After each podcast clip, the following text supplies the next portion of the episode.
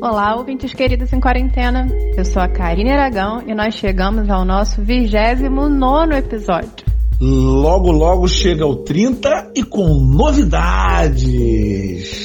Eu sou o Leonardo Sherman e esse é o Nadando na Modernidade Líquida, o seu mergulho semanal em diálogo e complexificação do cotidiano. E hoje nós vamos nos debruçar sobre as questões do prazer e da culpa. Já dizia o poeta: é melhor ser alegre do que ser triste. A alegria é a melhor coisa que existe. Mas o que ele não dizia é que às vezes essa alegria vem acompanhada de culpa, que alguns parecem não sentir. Na segunda parte, nós falaremos sobre se é possível buscar a felicidade sem ser egoísta e sem sentir culpa. Vamos mergulhar? Vambora!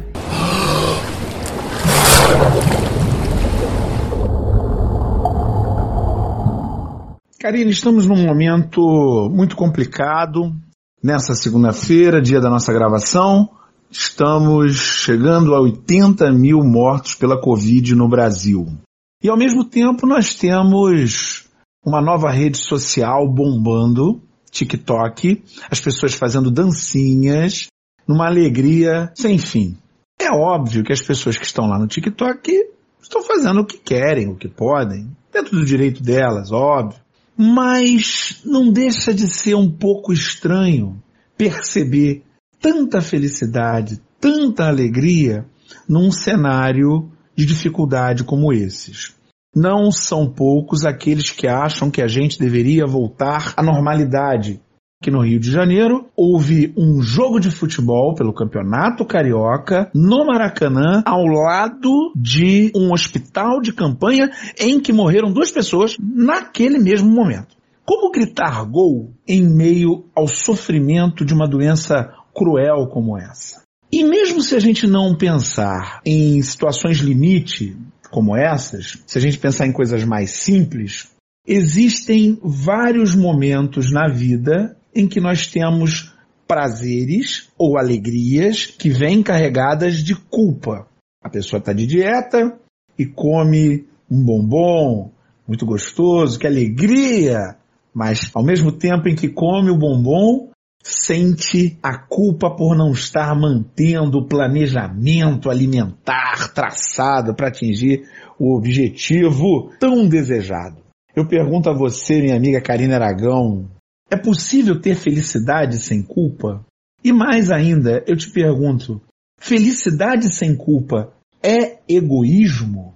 Leonardo Sherman, primeiramente, essa metáfora vai ficar na minha cabeça, né? Você sabe que não pode botar imagens assim para mim, porque eu fico confabulando. É possível gritar gol no caos? Praticamente essa pergunta.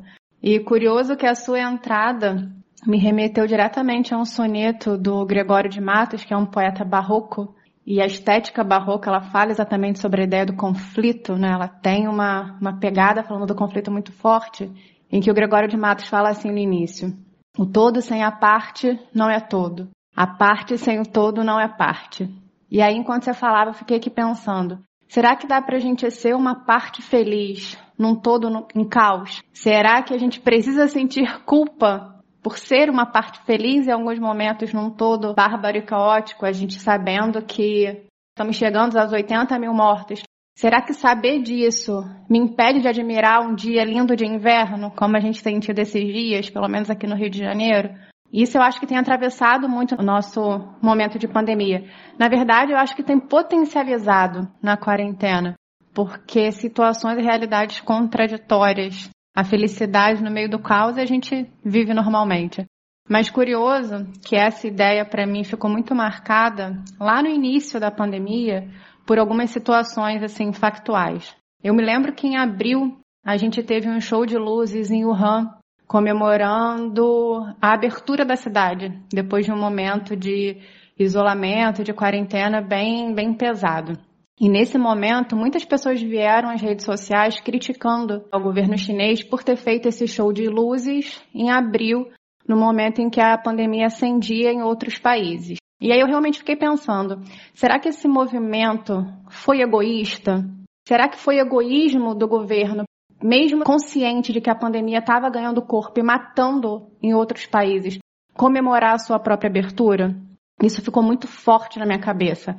E aí, somado em maio, né, um mês depois, que a gente já estava com uma situação mais alarmante aqui ainda no Brasil, o Leandro Carnal, historiador, publicou um texto no Estadão. Né, resumindo a ideia do artigo dele, ele disse: é o conflito da classe média se sentir entediada e o conflito das classes menos abastadas é não terem o que comer.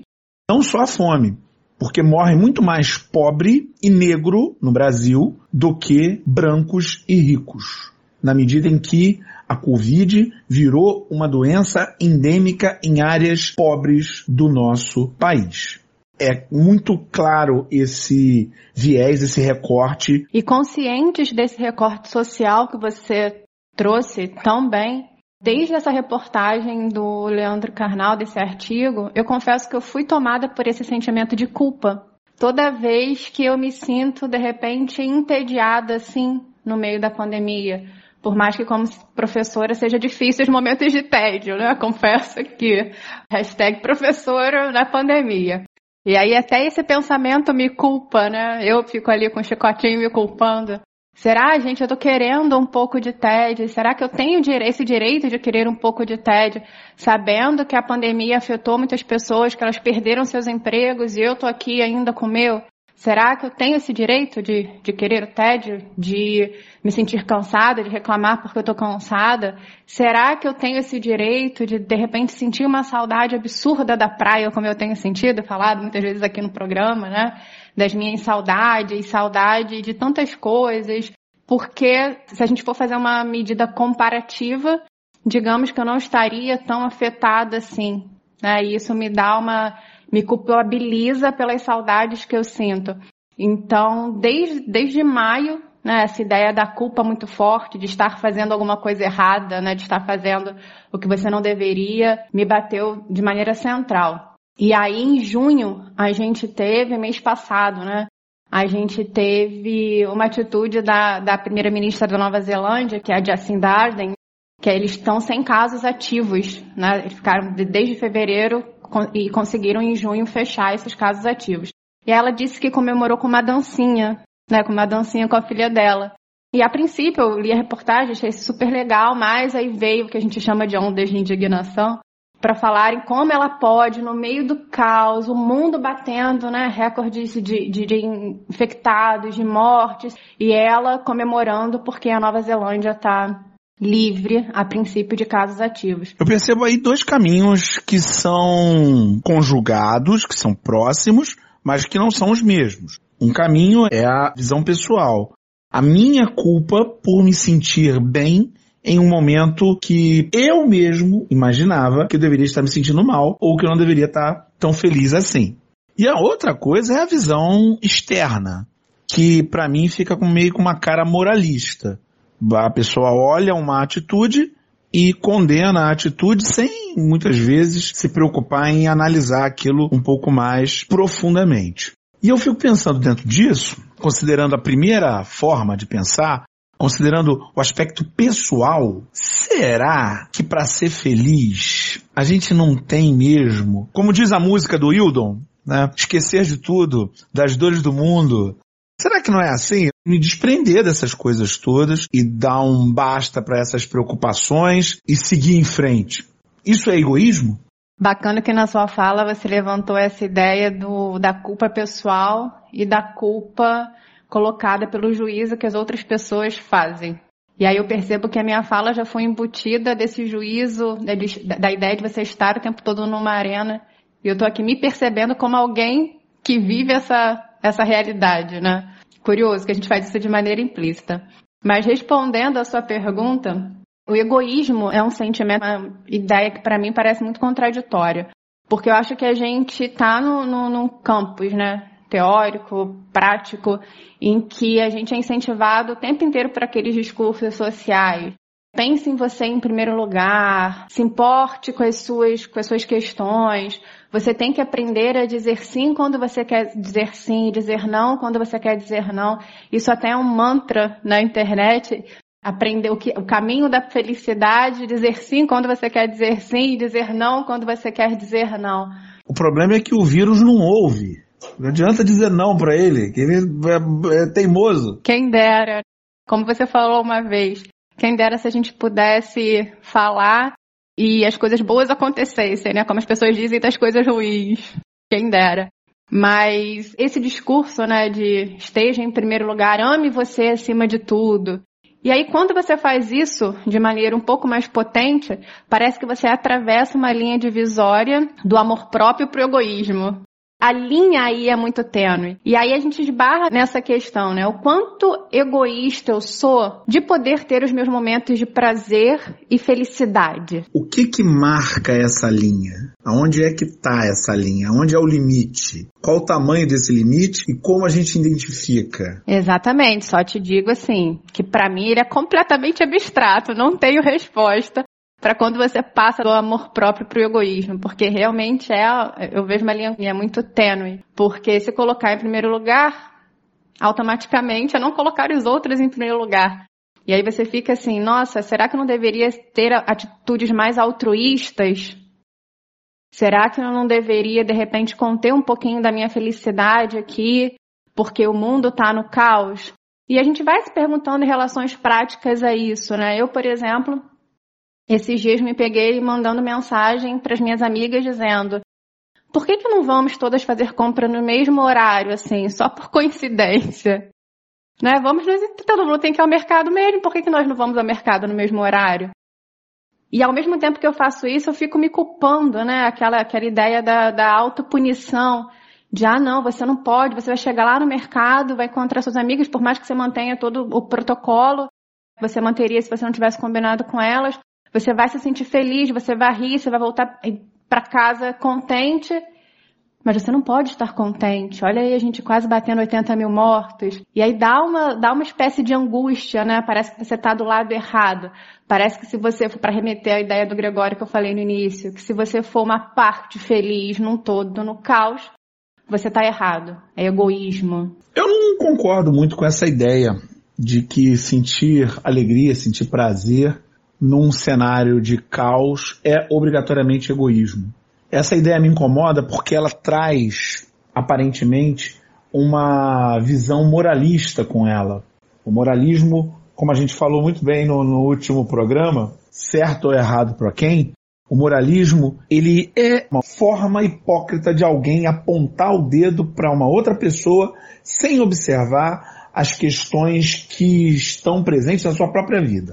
Então me incomoda essa ideia de que um prazer sem culpa é o egoísmo. Porque egoísmo em si parece que está marcado por um limite que é possível identificar, que é o limite ético.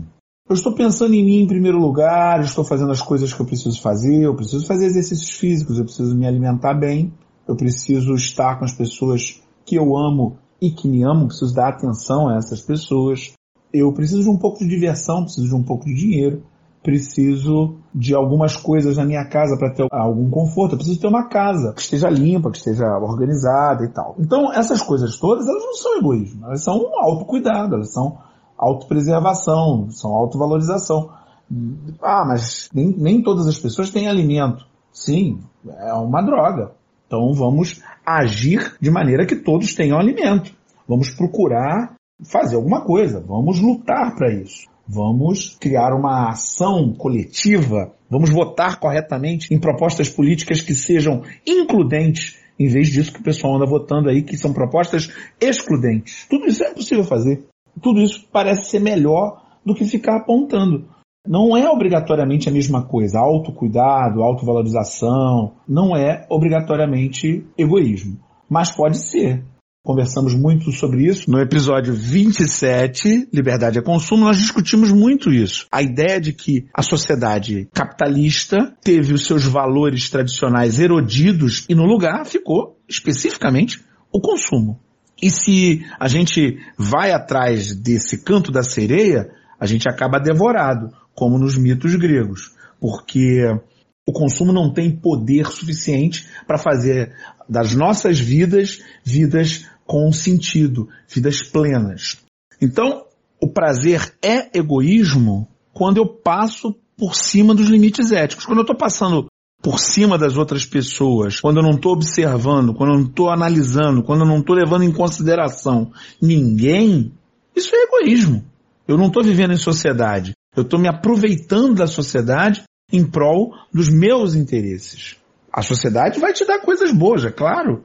Se eu passo por cima dos interesses de todo mundo, isso não é mais um prazer apenas. Isso é egoísmo na acepção total da palavra.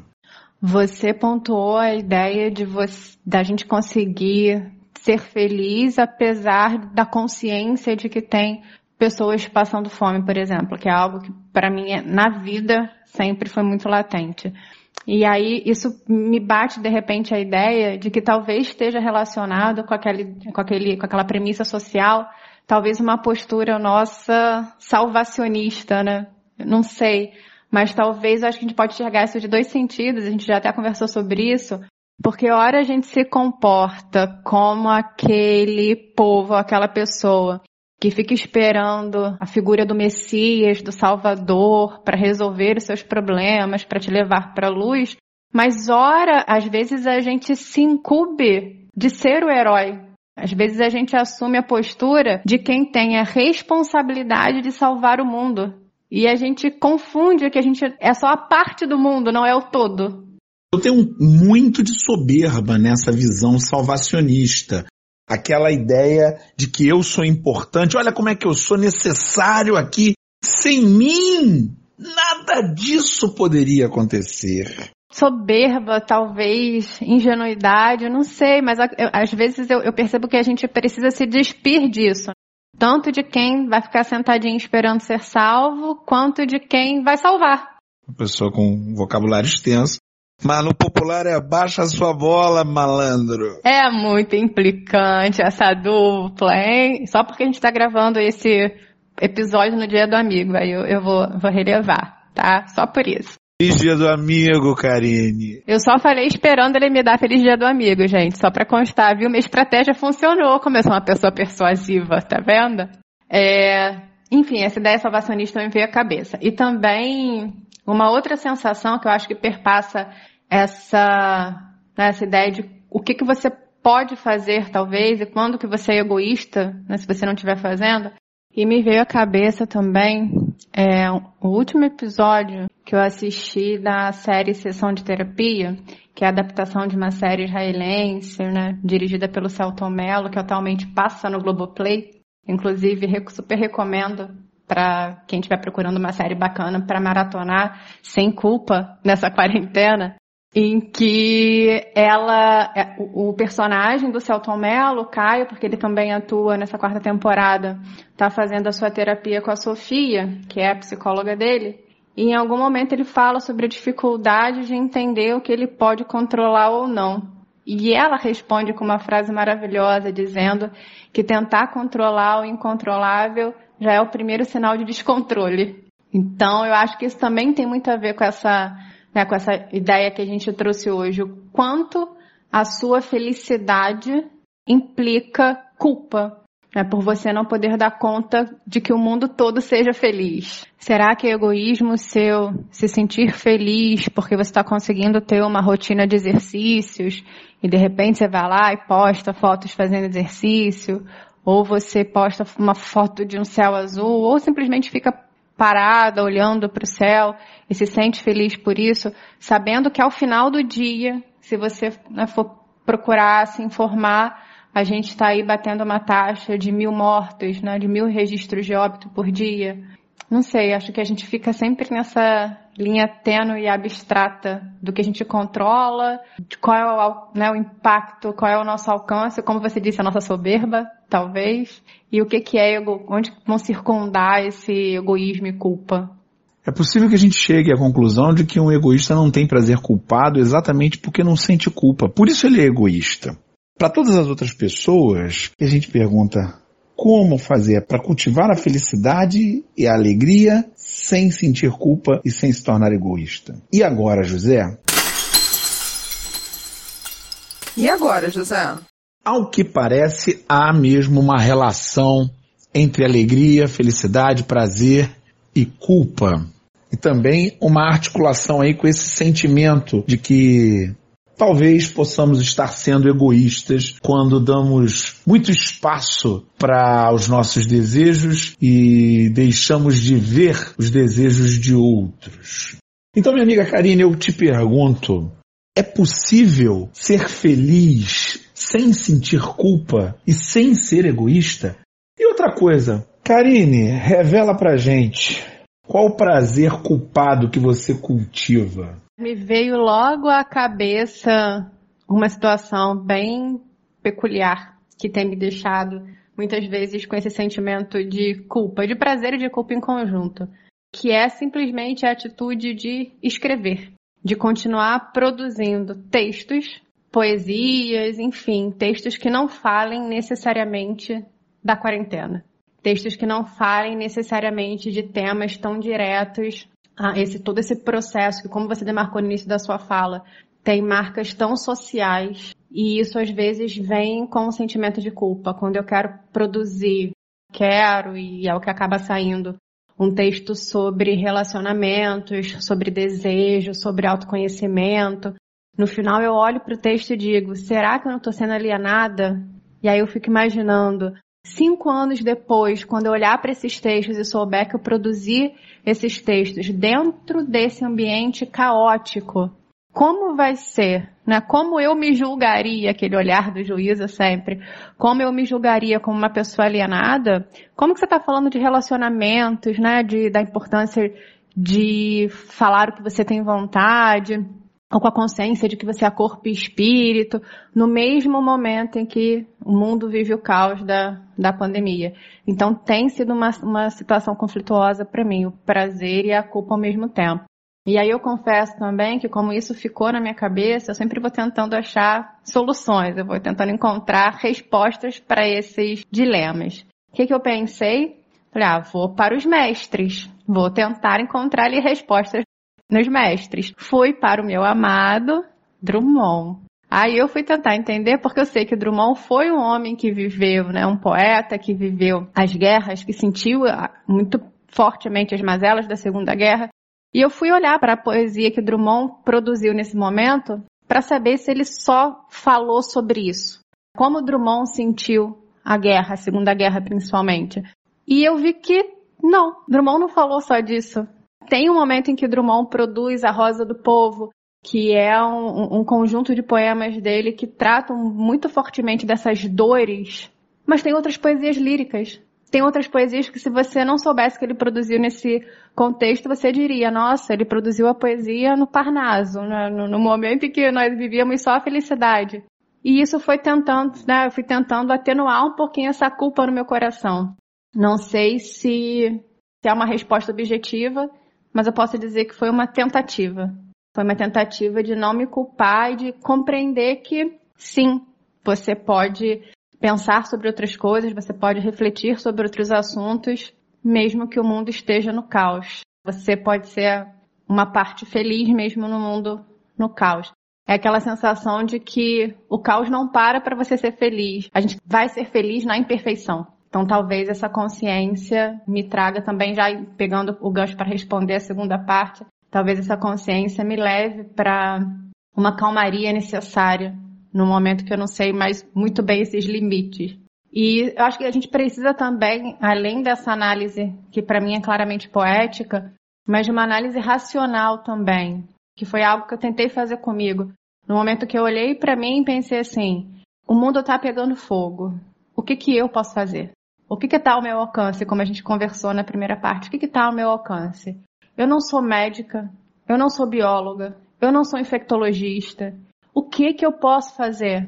E aí eu, por exemplo, como professora, pensei que está ao meu alcance lutar contra a desinformação, pensar que a desinformação é uma chave que muitas vezes está ali contribuindo para o aumento de, do, de, do número de pessoas infectadas, né, que não entendem quais são as medidas sanitárias necessárias.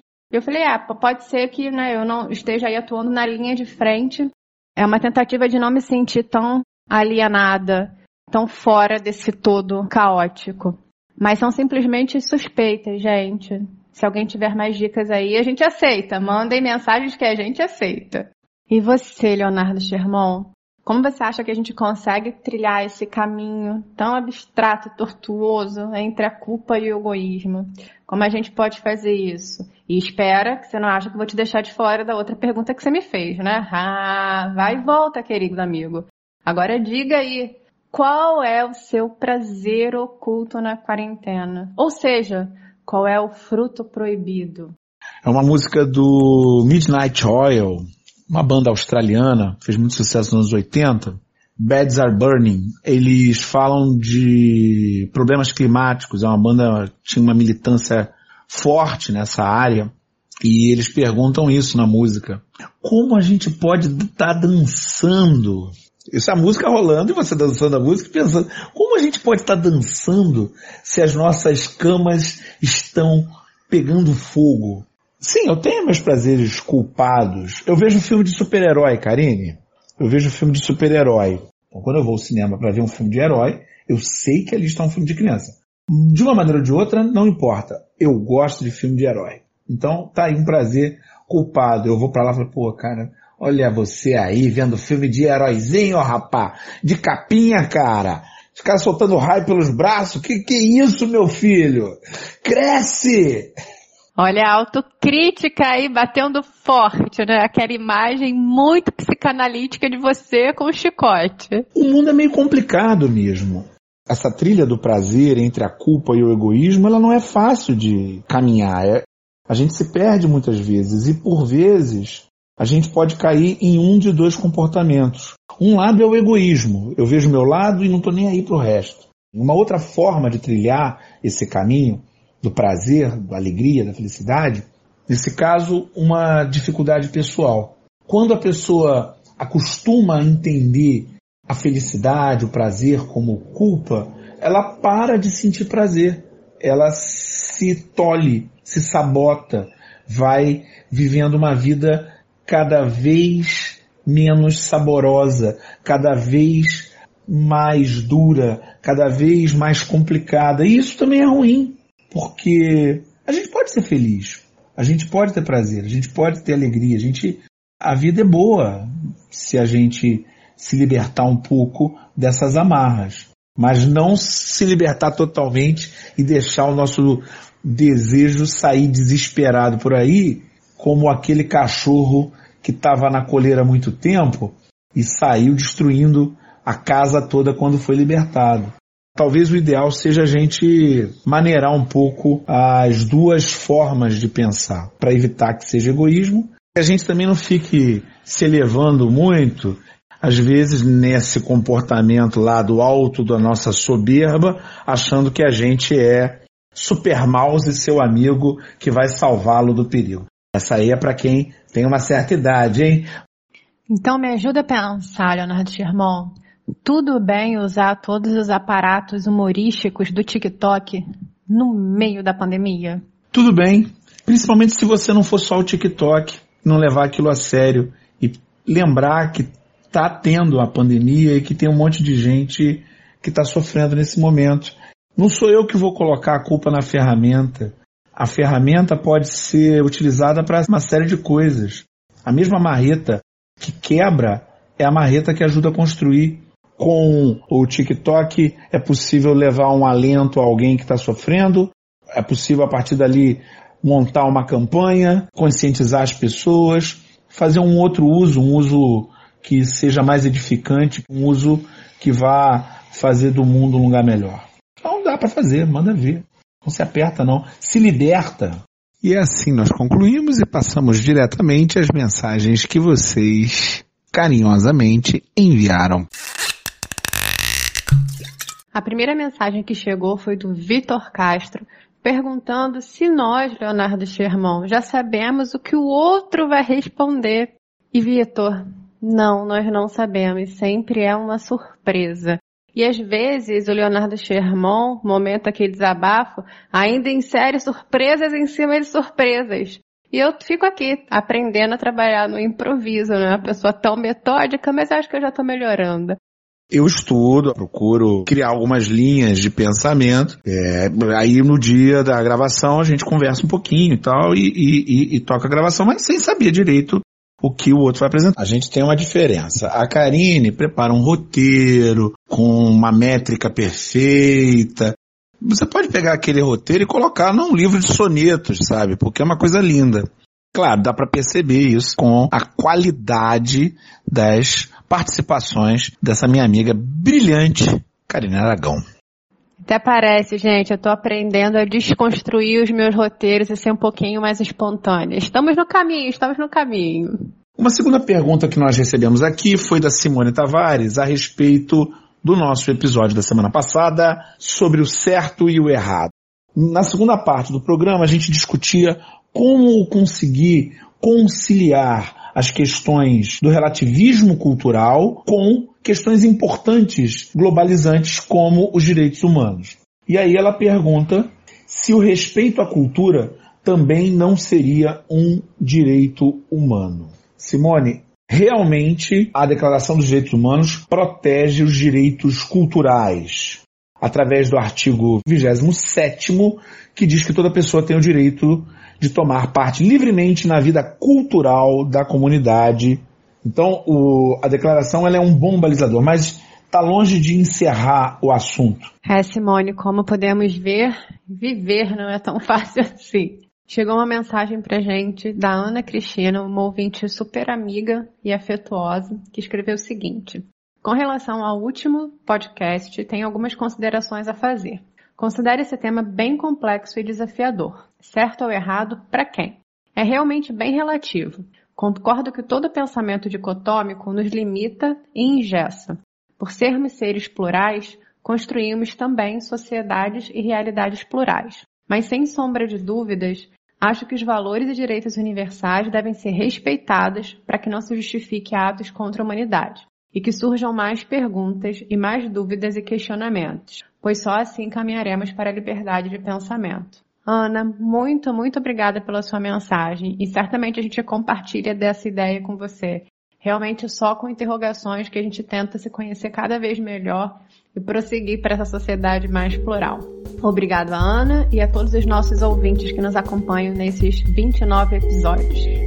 Temos que agradecer também todos vocês, pessoas maravilhosas, ouvintes queridas, ouvintes queridos que vêm seguindo a gente no Instagram, seguindo a gente no Facebook, no Twitter e também nos seguindo nos tocadores, pois isso é muito importante para nossa divulgação. E se você ainda não nos seguiu, dá essa moral, aperta lá no tocador que você utiliza e nos siga.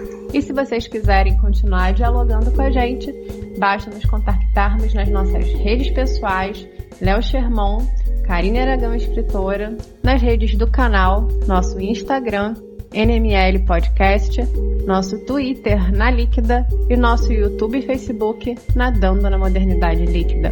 Tchau, gente, e até semana que vem no nosso trigésimo episódio. Com novidades!